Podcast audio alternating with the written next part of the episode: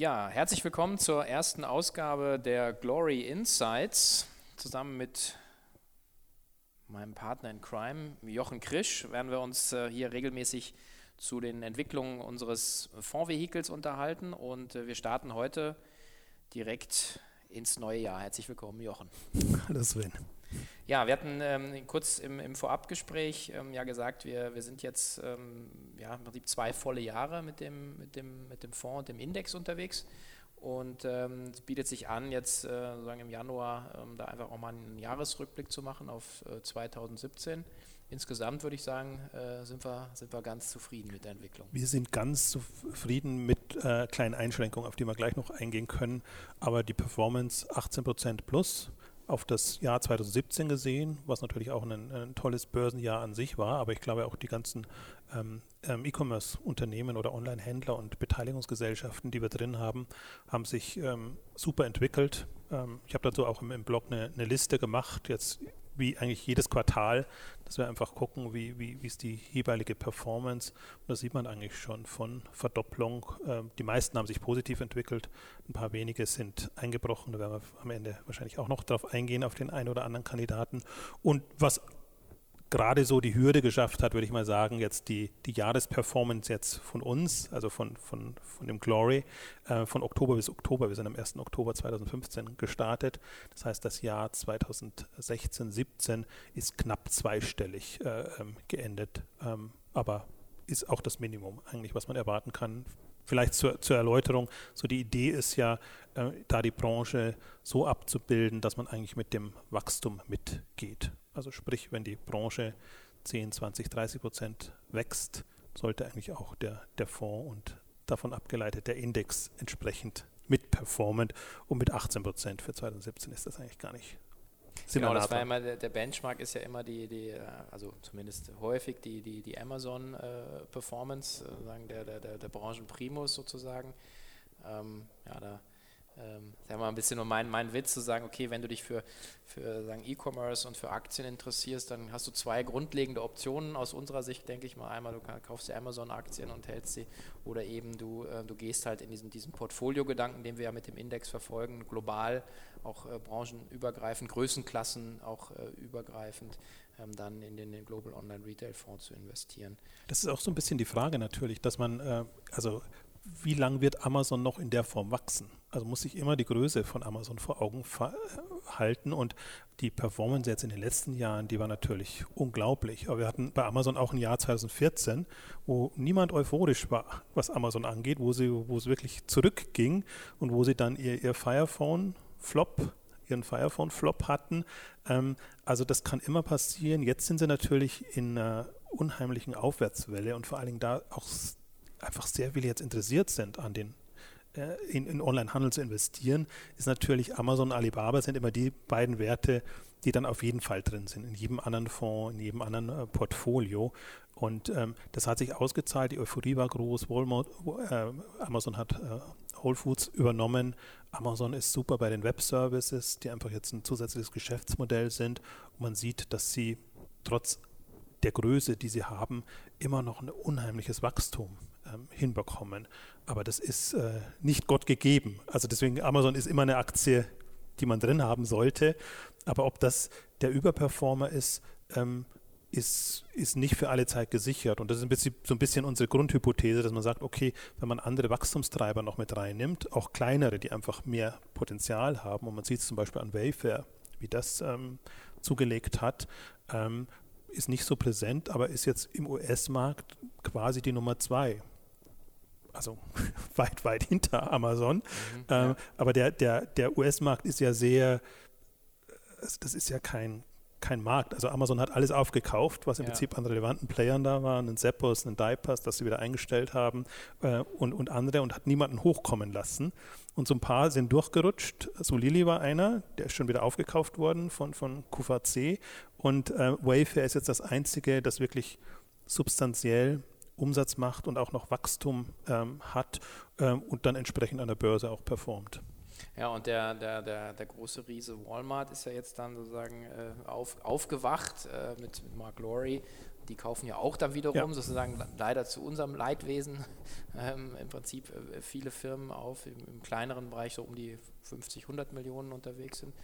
Ähm, also da ist ein, ja, ein sehr langweilige Marktsicht eigentlich in den USA. Im Grunde, wenn man ein bisschen fies wäre, würde man sagen, es ist eine Schieflage, weil das ja. ist kein ausgewogener Markt, der da ist. Ähm, also das waren die beiden, die jetzt vieles weggekauft haben. Also sind alles so Kandidaten, potenzielle Börsenkandidaten auch. Deswegen muss man eigentlich sagen, jetzt trotzdem 2017 ein Stitch Fix ist an die Börse gegangen mit, mit einem sehr guten Börsengang. Also äh, weniger für die Investoren als die Performance nach dem Börsengang ja. war auch gut. Äh, ein Blue Apron äh, eher das Gegenteil, aber zumindest sind jetzt mal ein paar auch US-Unternehmen wieder gekommen, ähm, die, die einfach da eine, eine Relevanz bekommen haben, ohne vorher schon weggekauft zu werden. Ich finde, da stehen wir eigentlich im, im europäischen Markt sehr viel besser da. Da haben wir eine Vielfalt, alleine was ein Segment, nur mal das Modesegment im, im europäischen Bereich. Wir haben einen Zalando, wir haben einen Asos, wir haben Jux, Net-a-Porter, äh, wir haben Newcomer, Boohoo, Boost und wie sie alle heißen. Also da haben wir wirklich eine, eine, eine, eine breite, breites Spektrum an, an unterschiedlichen Unternehmen, unterschiedlicher Größenordnung, im Prinzip auch unterschiedlicher Ausrichtung von den Strategien. Ähm, das, das fehlt dem US-Markt. Deswegen kann man auch wahrscheinlich, wenn man im US-Markt investieren will, kauft man sich eine Amazon-Aktie, ja. dann ist es das. Und ähnlich ist es auch in Asien und, und jetzt in dem, sagen wir mal, nicht westlichen Bereich und auch Afrika, Südamerika und diese Märkte versuchen wir ja auch abzudecken ähm, und, und zumindest die Unternehmen, die börsennotiert sind, ähm, mit in den, in den Fonds reinzunehmen. Ähm, also gerade Asien, das ist ja auch alles jetzt in, erst in den letzten drei, vier Jahren entstanden, seit dem Börsengang von Alibaba 2014. Davor gab es schon JD an der Börse, zur selben Zeit ungefähr ging Wipshop an die Börse. Das heißt, da entsteht ja jetzt auch erst eine, eine Vielfalt, ähm, die man dann in dem Fonds auch abdecken kann und der eigentlich viel mehr nochmal verdeutlicht, was die Dynamiken sind. Weil das ist im Prinzip ein bisschen das Problem der Gesamtbranche. Alles guckt so auf Amazon. Ja. Amazon gehört die Welt und neben Amazon kann es nichts geben. Und unsere Hypothese ist ja so ein bisschen, alle Unternehmen, die mal eine Milliarde erreichen, da sind jetzt einige drin im, im Fonds, oder wie, wie einen Webshop, das jetzt die 10 Milliarden Umsatz erreicht, da gibt es noch nicht viele. Da haben wir jenseits der Marktplätze einen JD als reinen Händler und wir haben jetzt eben einen, einen VIP-Shop. Das sind asiatische Unternehmen, die den Markt treiben und die man eigentlich, weiß nicht, ob man sie als Einzelaktie nehmen würde. Ja. In dem chinesischen Markt und im asiatischen Markt steckt man nicht so drin. Aber in einem Mix ist es, ist es relevant und man sieht es auch in der Performance. Ähm, also Webshop mal Webshop ausklammert jetzt, jetzt okay. mal. Kommen wir gleich noch drauf, genau. Kommen wir noch drauf, aber die anderen, ähm, die jetzt auch nach einem schwierigen Jahr 2016 extrem angezogen sind, aber im Grunde immer noch hinterherhängen, äh, hinken. Also ein Alibaba hat super performt, aber wenn man sich mal die drei Jahres-Performance anguckt, ähm, ist das hinter einem, einem, Amazon, hinter einem, einem Wayfair und anderen. Also ja. da ist durchaus noch Potenzial, weil der Markt auch größer ist. Naja, das ist auch so ein bisschen ja so das, äh, dieses immer die Frage, sagen, ist man mit so einem Produkt oder so einem Ansatz jetzt zu früh? Aber ähm, wir gehen ja beide ja davon aus, dass wir jetzt im Prinzip ja am Anfang eigentlich erst von so einer meinetwegen Hockeystick-Entwicklung für das Gesamtsegment ja auch erst sind. Und deswegen schauen wir auch nicht so pessimistisch äh, wie die meisten VCs oder Kapitalgeber, die sich aus meiner Sicht einfach immer viel zu einfach machen und sagen, ja, Amazon macht das schon irgendwann. Das kann schon sein, aber trotzdem sollte man es halt versuchen. Das ist ja auch so ein bisschen die Idee, zu sagen, wir wir sehen es so ein bisschen wie so Schießen auf ein bewegliches Ziel. Da muss man auch ein bisschen den Flintenlauf ein bisschen nach vorne halten, dass das Ziel da reinfliegt. Und ähm, ich finde es eben auch, auch schön, gerade jetzt nochmal in Bezug auf die Neuzusammensetzung 2018 sieht man auch nochmal sehr schön, glaube ich, jetzt, äh, dass da fünf neue Werte reingekommen sind, wo wir natürlich sagen, die sind, haben nicht 10% Fondsanteil, aber wir wollen eben äh, in diese Newcomer eben auch ähm, investieren und, und schauen, was dann passiert letzten Endes. Ja, Im Grunde sind wir auch heiß drauf, dass wir jetzt auch wieder frisches Blut reinbekommen in den Fonds. Das war ja so ein bisschen, das ist ja abgerissen. Wir hatten 2014 mit, mit äh, eben Alibaba, mit, mit Rocket, mit, mit Zalando sehr viele Börsengänge. Ähm, 2015 mhm, ging noch so und, und dann ist es eigentlich abgerissen. Dann kam nichts mehr und eigentlich jetzt erst 2017 zweite Jahreshälfte 2017 gab es jetzt wieder relevante Börsengänge und da waren HelloFresh dabei, da waren Blue Apron dabei, waren Stitch Fix dabei. Ähm, die wir jetzt reingenommen haben mit sehr geringem Ausmaß, weil die ersten sechs Monate einfach immer kritisch sind bei jedem Unternehmen. Also normalerweise ist, ist die Regel eigentlich immer das abzuwarten oder ein Jahr abzuwarten. Bei Shop Apotheke haben wir das zum Beispiel jetzt gemacht, dass wir da erstmal geguckt haben, wie performen die in dem Jahr und immer ein bisschen ärgerlich, wenn man dann sieht, die haben sehr gut performt. Ja. In dem Jahr zählen auch jetzt in diesem Jahr, also 2017, zu einem der, der Börsengewinner in dem Segment, in dem wir uns bewegen. Ähm, aber das Risiko ist da und auch die haben wir natürlich eher gering gewichtet jetzt mal mit reingenommen.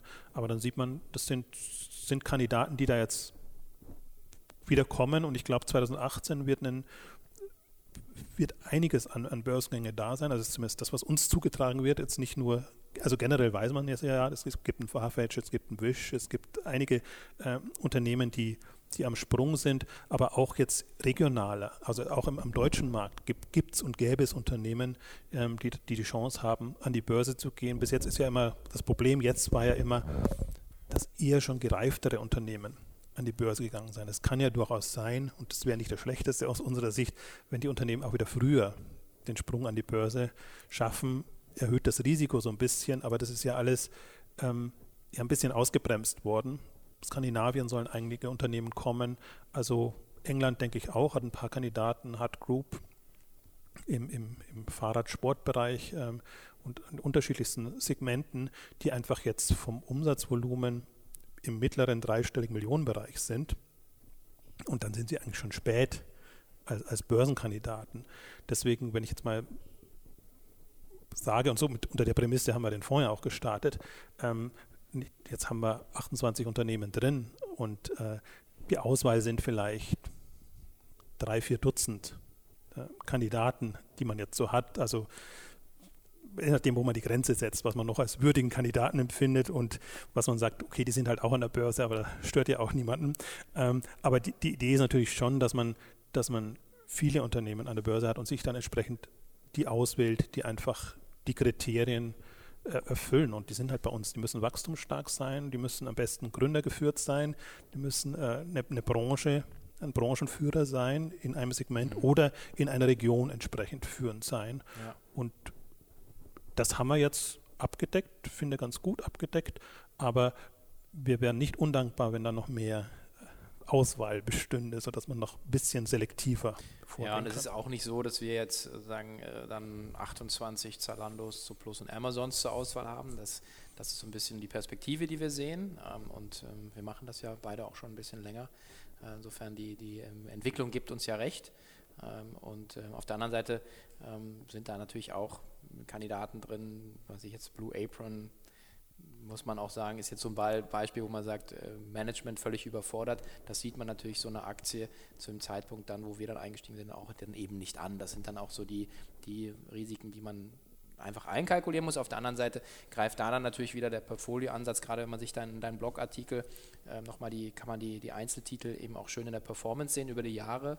Ähm, da sieht man eben auch sozusagen, es leuchtet eigentlich fast komplett durchweg grün und fängt eben dann die, die, die, die Low-Performer eben dann auch entsprechend ab. Also wir hatten äh, eben im, im, Durchschnitt war das alles super. Also die, die meisten sind, äh, ähm, haben sich auch nicht keine Schnitzer geleistet oder beziehungsweise die Schnitzer wieder aufgefangen bis zum Jahresende. Also durchaus ein Surplus war, war wirklich ein zum Teil wackeliges Jahr, weil zuerst kam so eine Euphorie äh, mit der Chewy-Übernahme, genau. ähm, die einfach mit so einer Riesenbewertung übernommen wurden äh, zählt auch immer zu dem Bereich irgendwie aus Verzweiflung übernommen, muss man auch immer sehen, aber das hilft natürlich dann denen, die an der Börse sind und die dann mit einem Drittel der Bewertung an der, an der Börse sind. Das heißt, da hat Zuplus so einen Riesenschub bekommen. Dann haben sie halt ihre die Umsatzzahlen nicht so erreicht, wobei sie vom Wachstum her und im Grunde auch von der Profitabilität, die man jetzt erwarten würde oder sagen wir, aus unserer Sicht erwarten würde, alles im, im grünen Bereich, aber jetzt aus Finanzanalysten Gesichtspunkten, die ja immer sehr kritisch reagieren, wenn irgendwelche äh, Versprechungen nicht eingehalten wurden, ähm, einfach dann eingebrochen und sich jetzt wieder gefangen und ähm, sind aber trotzdem von der Bewertung her noch noch, noch überschaubar, auch wenn man sie mit, mit Okado und mit anderen vergleicht, die eher in einem geringmarschigeren Segment unterwegs sind. Also das sind dann immer so die, die äh, äh, Geschichten, mit denen man leben muss, ähm, die man auch nicht äh, äh, vorhersehen kann. Ähm, also deswegen sind diese Auf und Abs immer vorprogrammiert. Die, die Frage für uns ist nur immer, wie ernst nehmen wir sie? Und da wir ja eher aus einer äh, uns die E-Commerce-Strategie angucken aus einem langfristigen äh, Blickwinkel, sind so kurzfristige Geschichten zwar ärgerlich, weil sie natürlich den, den Index oder den, die Fonds-Performance beeinflussen, aber man, man, sieht einfach auch ganz gut, jetzt gibt es den Fonds zwei, zweieinviertel Jahre, ein bisschen mehr als zwei Jahre, ähm, wie sich das immer wieder ausgleicht. Also das ist auch, dass man natürlich auch persönlich, äh, denkt man sich, ja, wie kann das jetzt noch weiter runtergehen oder, oder, oder ist da irgendwie wirklich was Dramatisches passiert? Und sieht dann einfach, wenn man sich das nach drei oder sechs Monaten nochmal anguckt, ähm, nee, das war bloß eine kurzfristige Überreaktion, Anführungszeichen. Und äh, das, hat, das gleicht sich dann bis über eine Jahressicht oder über, über eine Mehrquartalssicht ähm, wieder aus. Und das ist eigentlich auch das Kriterium. Also deswegen, wir, wir nutzen ja das Vehikel vor allen Dingen, weil es sehr gut handelbar ist. Also das Börsenvehikel, wir leicht rein und raus können. Ähm, aber wir wollen uns eigentlich nicht von den Börsenentwicklungen beeinflussen lassen. Uns ist im Prinzip auch egal, ob jetzt gerade gute Börsenkonjunktur ist oder schlechte Börsenkonjunktur ist. Wir sagen, dass das ganze Thema Onlinehandel ist Wachstumsthema. Und ähm, solange die Unternehmen wachsen und gerade dem stationären Handel Marktanteile abnehmen und eben diesen Qualitäts, also was ich jetzt als Qualitätskriterium definiere, erfüllen, also sprich wachstumsstark, sprich Branchenführer und all die ganzen Punkte, auch eine gewisse Größenordnung. In der Regel ist so, Umsatzmilliarde ist eigentlich so der, da wo wir uns dann am wohlsten fühlen, weil wir sagen, wenn, wenn man mal eine Umsatzmilliarde erreicht hat in einem Markt, in dem Amazon ja ohnehin eine dominierende Rolle hat, dann wird das auch über die Zeit gehen. Ja, ich denke, das ist auch ganz gut ähm, als, als Beispiel ähm, nochmal oder exemplarisch für, warum wir eigentlich das ganze Thema auch aufgelegt haben, ist ja für mich auch mal so die Frage, ja, wenn ich jetzt handelsseitig investieren würde, würde ich praktisch in die klassischen Handelsmodelle investieren, ja, in, in Metro, Rewe und so weiter, oder würde ich eben eher in die Amazon Zalando Store Plus investieren, das ist sagen, ja, ganz klar kippt es natürlich in die, in die digitalen Geschäftsmodelle. Und ähm, die zweite Sache, und da sind wir ja auch immer so ein bisschen wahrscheinlich sehr entspannt, ähm, solange aus unserer Sicht das Wachstum stimmt, ja, und, und gut, klar, also die Firmen nach wie vor natürlich auch irgendwie Cashflows äh, generieren können mit dem, mit dem Kerngeschäft. Ähm, dann sind wir eigentlich, glaube ich, äh, ist uns so ein bisschen die Profitabilität ähm, ist zweitrangig. Einfach in der Bewertung sozusagen, ist das, ist, das jetzt eine, ist das jetzt eine gute oder eine schlechte Performance der Unternehmen. Also glaube ich, so ist so ein bisschen auch der, unser Gedankengut sehr anders als, als der klassische Finanzanalyst, der immer die Nerven wegschmeißt, wenn die eh homöopathischen Gewinne von Soplus dann irgendwie leicht verfehlt werden, wo ich dann sage, ja, aber ob jetzt äh, 11 oder 17 Millionen ist auf eine Milliarde Umsatz eigentlich wirklich wurscht. Also wir, wir finden uns halt eine Umbruchphase, so muss man es einfach sehen. Und, und, und die, die, es geht darum, wer gewinnt Marktanteile und wer gewinnt mit welchen Strategien Marktanteile und wer kann ab in welcher Größenordnung wie profitabel arbeiten. Also das sind ja alles nicht Unternehmen, die, die es nicht könnten, wenn sie wollten, sondern das sind Unternehmen, die zugunsten des Wachstums eben auf den Gewinn verzichten. Und Amazon ist da immer das beste Beispiel, ja. wo man das, das einfach auch sieht und wo jetzt ja langsam auch deutlich wird, wo sie es ausweisen müssen, ähm, wie sie das wie sie damit jonglieren. Also ohne die, die ganze, so ein ganzes Unternehmen ist auf Cashflow ausgerichtet, ja. um investieren zu können. Aber wenn dann eben so ein Amazon Web Service separat ausgewiesen wird, wenn man sieht, welches Umsatzvolumen die haben und wie hoch profitabel die arbeiten, dann kann man sich vorstellen, wenn Amazon auch andere Geschäftsbereiche ausweisen würde. Und selbst wenn sie nur das Buchgeschäft zum Beispiel ausweisen würden, ähm, dann sähe das Bild ganz anders aus, weil sie eben diese enormen Investments noch in, in Zukunftsthemen haben und wirklich ja extreme Zukunftsthemen, Alexa und, und, und wie die Dinge alle heißen also was, was sie im, Technologiebereich oder im Logistikbereich vorantreiben. Ähm, also so muss man so ein bisschen relativieren und da haben wir natürlich einen anderen Blick auf die Branche. Ähm, ich finde das immer für mich eine interessante Erfahrung, weil ich ja aus dem, aus dem E-Commerce-Feld und Strategiefeld komme und ähm, die Finanzanalysten-Sicht ist für mich dann immer die, die konträre Position und das ist ja manchmal schizophren, wenn du sagst, wow, tolle Strategie und wunderbar unterwegs. Zalando macht jetzt Plattformstrategie, richten sich wirklich komplett ja. neu aus, wirklich zukunftsfest und gleichzeitig der Finanzanalyst, der sagt, ui, Gewinne brechen ein, gehen zurück oder das Wachstum ist noch so, weil ja. die, die Umsätze halt shiften von Handelsumsätzen in Richtung äh, Dienstleistungs-Service-Umsätze. Ähm, ist interessante Erfahrung, aber das hat wirklich mit Schizophrenie zum Teil zu tun, weil man genau absehen kann, Zalando liefert Zahlen, macht eine tolle Präsentation, auch einen tollen Kapitalmarkttag. Aus Strategiesicht ist man total begeistert, ja. aber man weiß, da ist dieses eine Chart mit der Gewinnerwartung genau, drin. dann 6, 7 Prozent ein. Ne? Ja, mhm. also das, damit muss man leben, das ist irgendwie nachvollziehbar und das ja. ist halt die, das ist oftmals eine reflexartige Entwicklung, ja. die man dann hat. Bisschen die Herausforderung, also manche Unternehmen machen es besser, manche schlechter. In der Kommunikation kann man das schon ein bisschen ausgleichen, aber ähm, davon werden wir auch nicht wegkommen. das meine ich deswegen. Börse ist für uns ein gutes Vehikel-Instrument, aber es geht uns nicht darum, wie jetzt der Tagesbörsenkurs ist, sondern es geht uns darum, ob die, die, die Gesamtperformance des Unternehmens und auch die Bewertung jetzt auf fünf bis zehn Jahressicht ähm, ja, ja. das entsprechend. Meine, der Einzige, der es da wirklich äh, geschafft hat, sozusagen die Börse seit 96 zu erziehen, ist, ist äh, Jeff Bezos.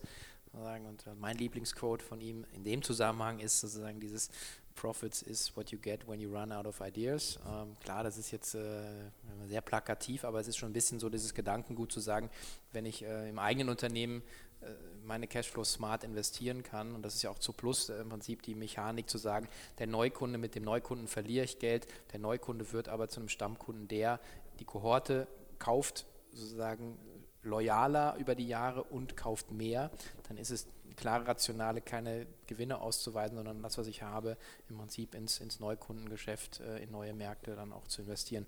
Vielleicht ein gutes Stichwort, vielleicht mal einfach mal auf die drei ähm, Companies einzugehen, die wir jedes, jede Ausgabe ein bisschen vertiefen wollen. Und gerade mit dem Jahresrückblick würde sich doch anbieten, da den, den, den Gewinner, Verlierer und einen, einen die, die Odd Man Out vielleicht äh, mal zu analysieren. Äh, vielleicht fangen wir mit dem, mit dem Gewinner an, mit Wayfair habe ich ja schon ein bisschen was gesagt. Ähm, äh, wirklich äh, die Nummer zwei jetzt hinter Amazon, aber ein extrem wachstumsstarkes Unternehmen. Auch eins, was extrem natürlich in, in Marketing, ähm, Geld in Marketing fließen lässt und dadurch sein Wachstum hinbekommt.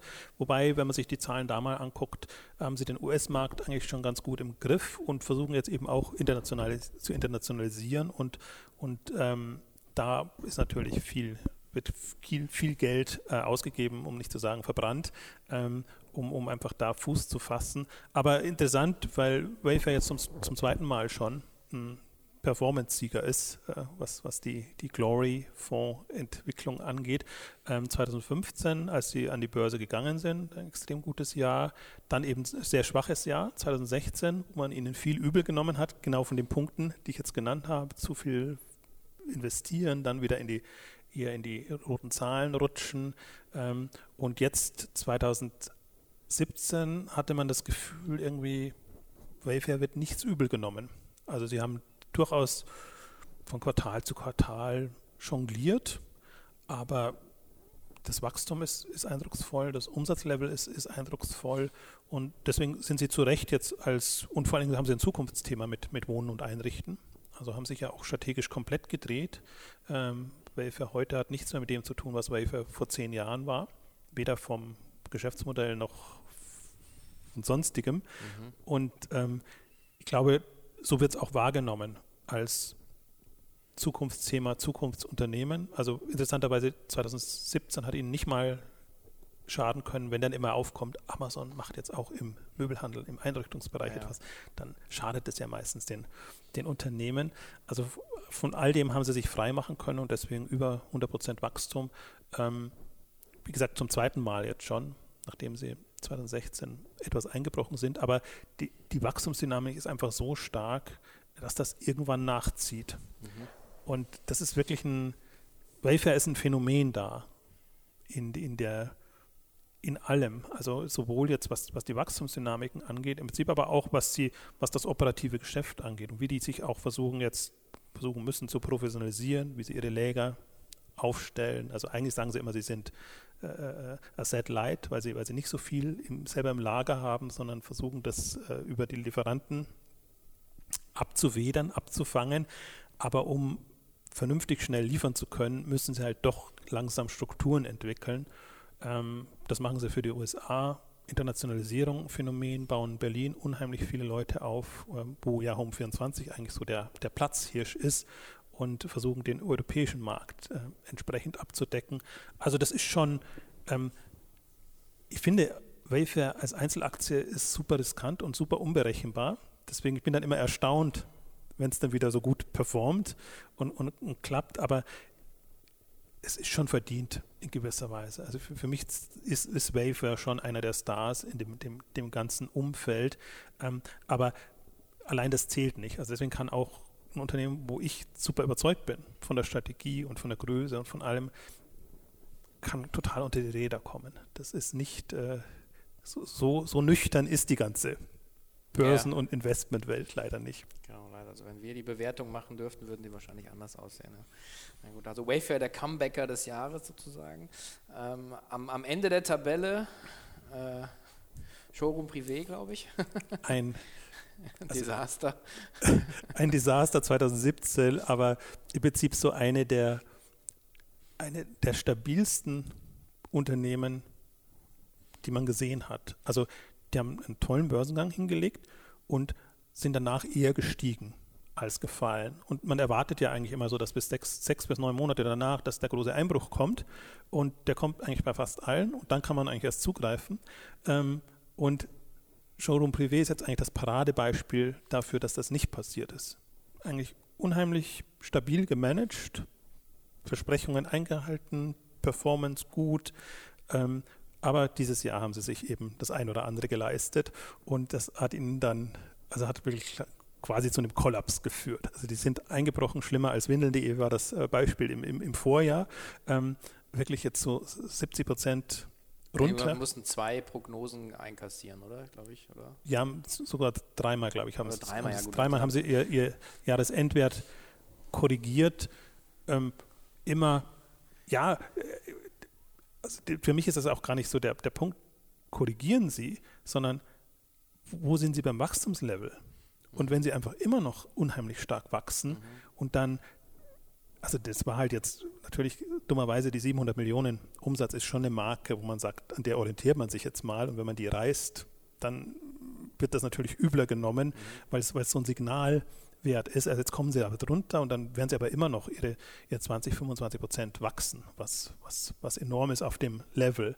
Und ähm, im Grunde haben sie ein paar, gab ein paar gute Meldungen. Sie haben Steinhoff als, als Großhauptaktionär mitbekommen, ähm, zu einer Zeit, wo man noch an Steinhoff geglaubt hat. Auch Steinhoff ist, ist ja unter die Räder gekommen, mhm. ähm, haben, haben damit eigentlich, und die haben das zu einer, sind zu einer Bewertung eingestiegen, ähm, die ja, jetzt im Nachhinein absurd war. Kurs 27 Euro, wo sie so ungefähr bei 20 lagen und jetzt sind sie ja runter auf 6 Euro. Also ähm, jetzt, wenn man dieses Verhältnis 27 zu 6 sieht, auch so ein bisschen wieder, wie bewertet man so ein Unternehmen? Und warum bewertet ein Unternehmen wie Steinhoff das bei, bei 27 Euro?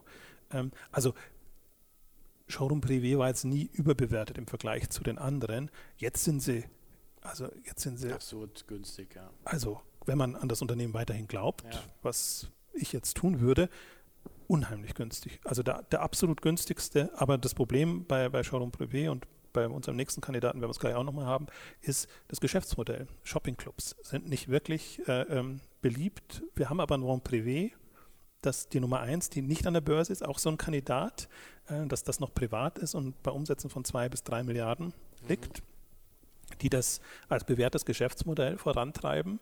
Und Showroom Privé hat es im französischen, hart umkämpften französischen Markt geschafft, da eine solide Nummer zwei aufzubauen.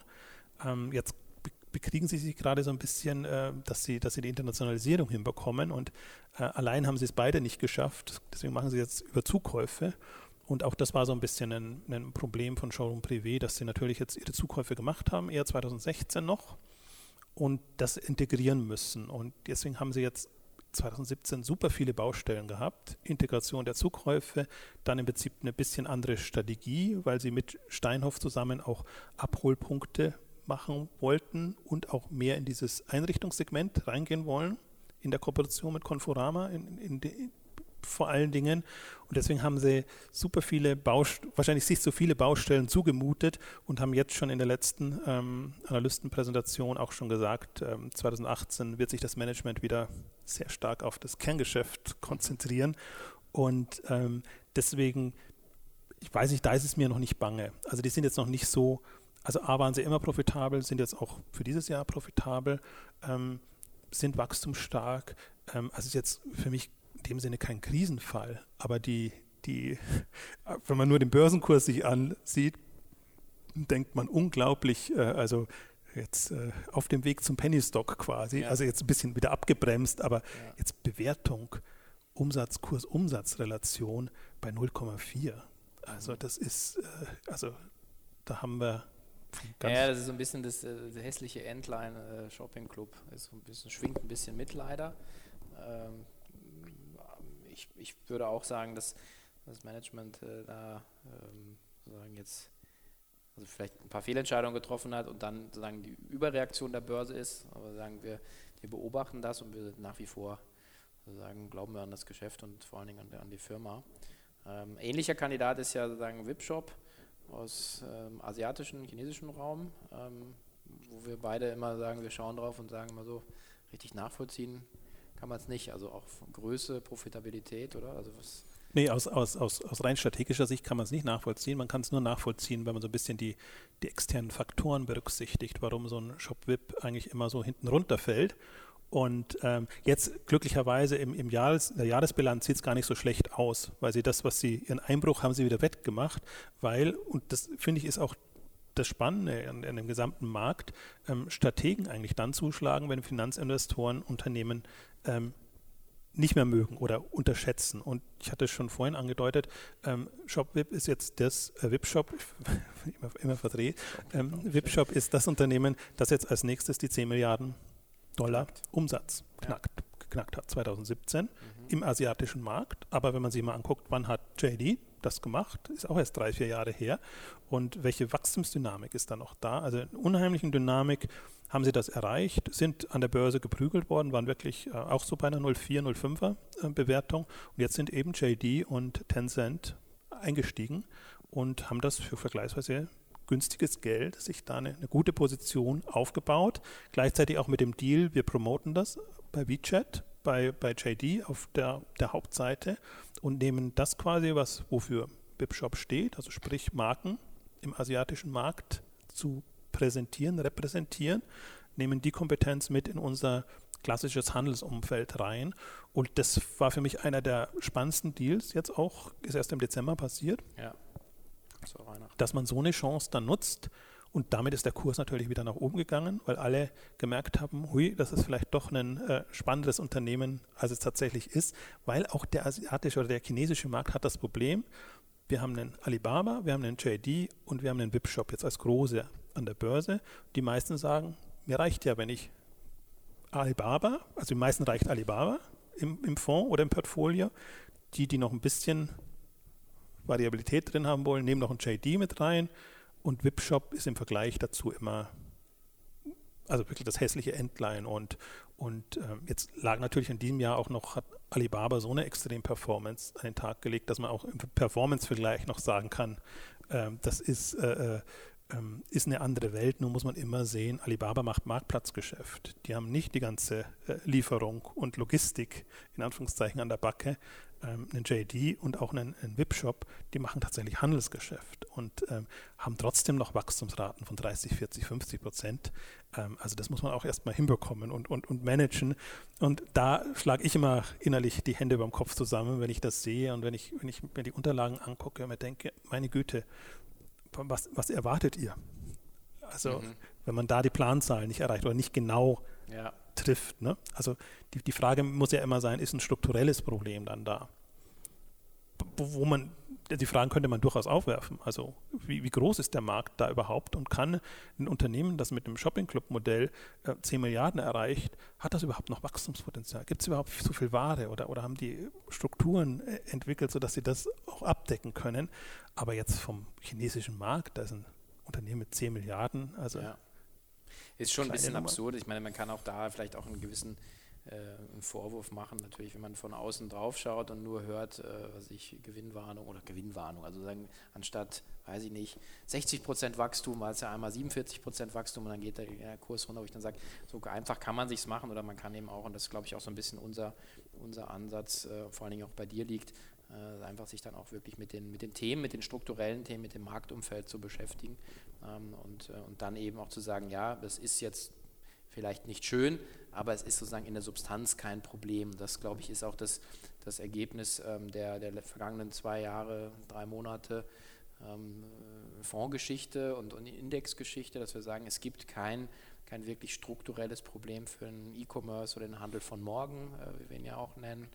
Also das heißt sozusagen, ich glaube, in den Themen ist man richtig positioniert und wir schauen, glaube ich, da auch zusammen in eine äh, extrem positiv sagen in die Zukunft. Wir werden, es wird Rückschläge geben, aber. Aber ich glaube, jetzt gerade im Jahr 2017 hat man gesehen, dass das wächst mit dem Markt mit und wir hoffen jetzt dann auch Jahre zu sehen, wo es einfach über dem Markt liegt. Äh, und man muss gleichzeitig aber auch sehen, die, die Rückschläge, die es gab bei den Warenhäusern, bei, bei allen klassischen stationären Händlern, also wie die geprügelt wurden, jetzt 2017 größtenteils durch Amazon und durch die Whole Foods Übernahme.